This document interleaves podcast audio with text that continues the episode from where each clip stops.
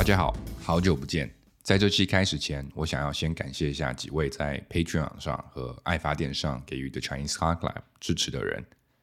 他们是 Michael、a b e r g i Shirley，还有爱发电用户下划线 CSQF。非常感谢你们愿意通过不同平台的繁琐注册流程给予我们的支持，We really, really appreciate it. Thank you guys so much.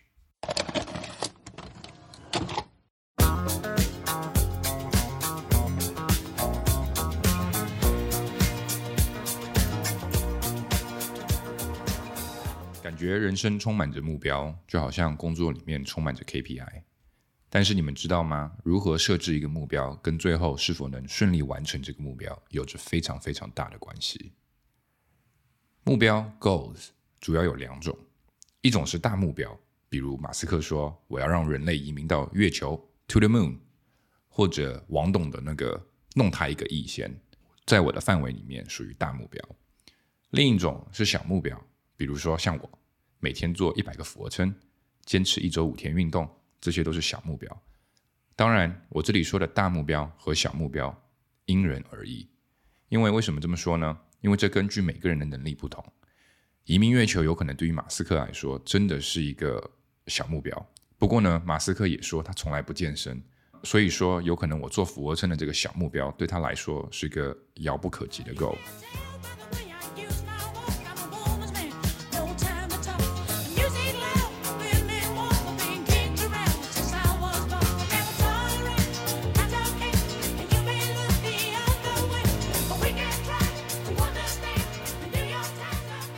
那么重点来了，那我们是大气一点，是一个很大的目标好呢，还是小气一点，是一个小小的目标？I mean，设大目标的人有可能想要完成这辈子的梦想，但也很有可能挂在去梦想的路上。相反，有可能设小目标的人，可能抱着走一步看一步的心态，经常完成指标，不知不觉通过叠加的效应越来越厉害。如何鉴别目标是大还是小呢？这点有点关于一个人的感知力。就像每个人感受的速度和温度，这种感觉都是不一样的。如何设目标这件事情，完全因人而异。这跟你的个性、你的能力、习惯，甚至你的星座属相，可能都有关系。我今天主要想讲一讲关于设置一个过大目标可能产生的问题。在 PPT 上设目标，还是在本子上写下今年要干的事情，其实是一件最简单的事。但是我们往往都无法 follow through 完成自己设下的这些许许多多这些非常大的目标。很多人的逻辑可能是设个大目标，比如让公司上市，这样就算完不成，也有很大的概率这是一个挣钱的企业。这个逻辑很简单，很直接的低估了我们作为人类的复杂性。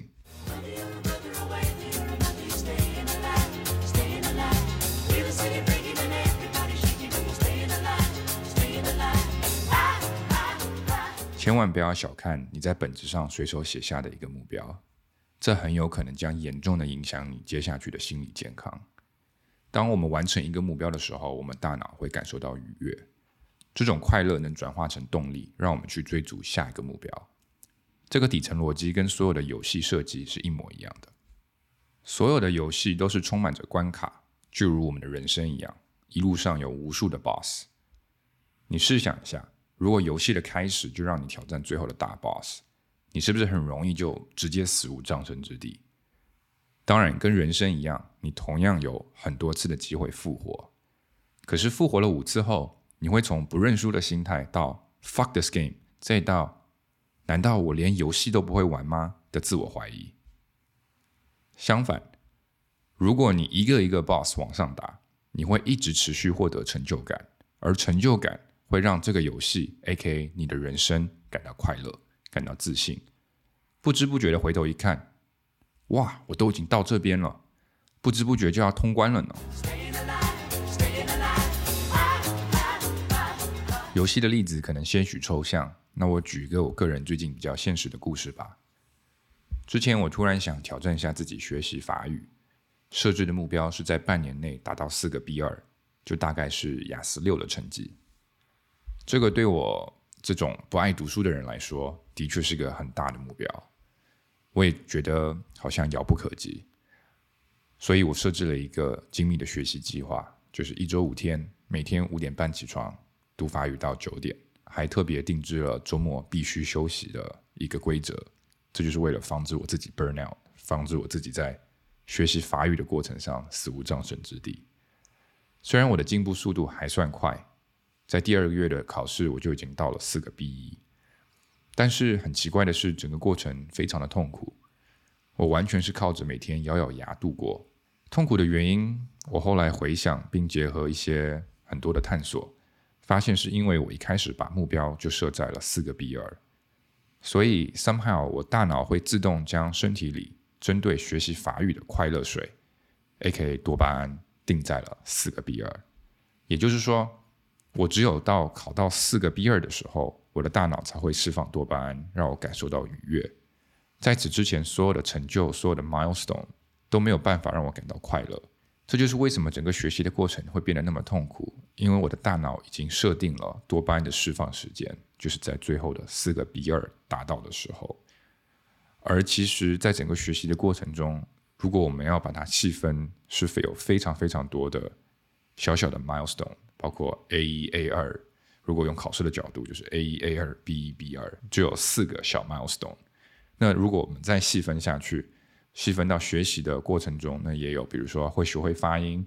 会会开始会读有些之前不会读的东西，就我们可以把它 break down 到非常非常小的目标里面。而当我们达到其中一个小目标的时候，我们大脑就会自动释放多巴胺，那这样子学习过程就不会那么的痛苦。像我这样直接设置一个最后的目标，那在此期间，那你就要一个非常强大的意志力，因为你已经。把你的这个多巴胺预留到最后那一刻，可是这也非常的危险，因为在最后那一刻，如果你没有达到四个 B 二，没有达到你原本设的那个目标的时候，那你就会非常的气馁。所以设一个大目标，在最后一刻是一件蛮蛮有风险的事情。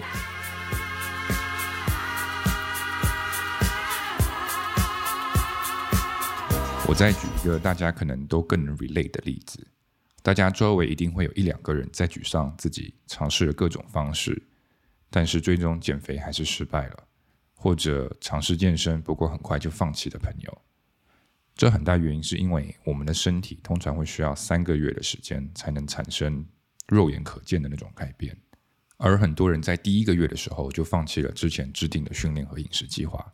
是因为他们迟迟没有看到自己的努力所产生的结果。所以他们的大脑就一直没有办法释放任何的快乐水多巴胺。相反，在熬过三个月之后，当他们每天看到自己身体有微微的变化的时候，他们会想每天都泡在健身房里面训练，就怕错过一天的训练。在饮食上面，他们一定会更加的克制。可是这种克制不是痛苦的，是因为他们已经看到微微的成果，而那些成果是在激励他们，就是让他们自动放弃以前吃的垃圾食品。从此进入一个良性的循环。你看健身房里面那些练得很好的人，他们都不是一下子就这么练得那么好了，他们也是通过每周可能增加个两点五公斤，不知不觉一个月后就从原本的十公斤一下子推到了二十公斤。如果我们一直尝试着设一个过大的目标，而又无法达到这个目标，它就会。持续的让你感觉到气馁，感觉到挫败，而这些负面情绪会要求你有一个极大的心脏，不然你是没有办法一直接受这个负面的能量。而且很多人在当设一个很大的目标的时候，会直接把自己给吓退了，所以可能连开始的机会都没有。当跟朋友聊天的时候，你的小目标可能在聊的时候说起来一点都不酷。但它的确会有更多的机会，让我们感受到成就感，让我们更加的自信，慢慢的形成一个更强的动能，一个正向的动能。而这个动能一旦积累起来，这个火车一旦跑起来，那你就基本上 unstoppable 了。没有多久，你就有可能鄙视自己曾经设下的大目标。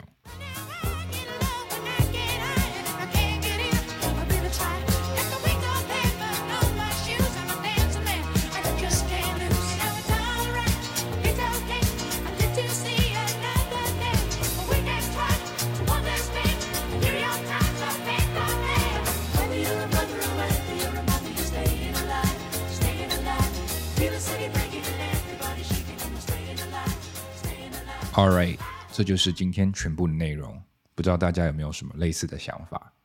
有的话，也欢迎大家在 Instagram 上给我们留言。另外，从这一期节目的开始，中英文版本就会被分成两集。英文版如果大家有需要的话，可以在我们的 Patreon 上找到，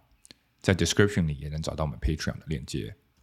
最后还是老样子，如果你喜欢我们的节目的话，请给我们一个五星好评，那对我们非常的重要。然后我们也是由于现在还是没有任何的赞助商，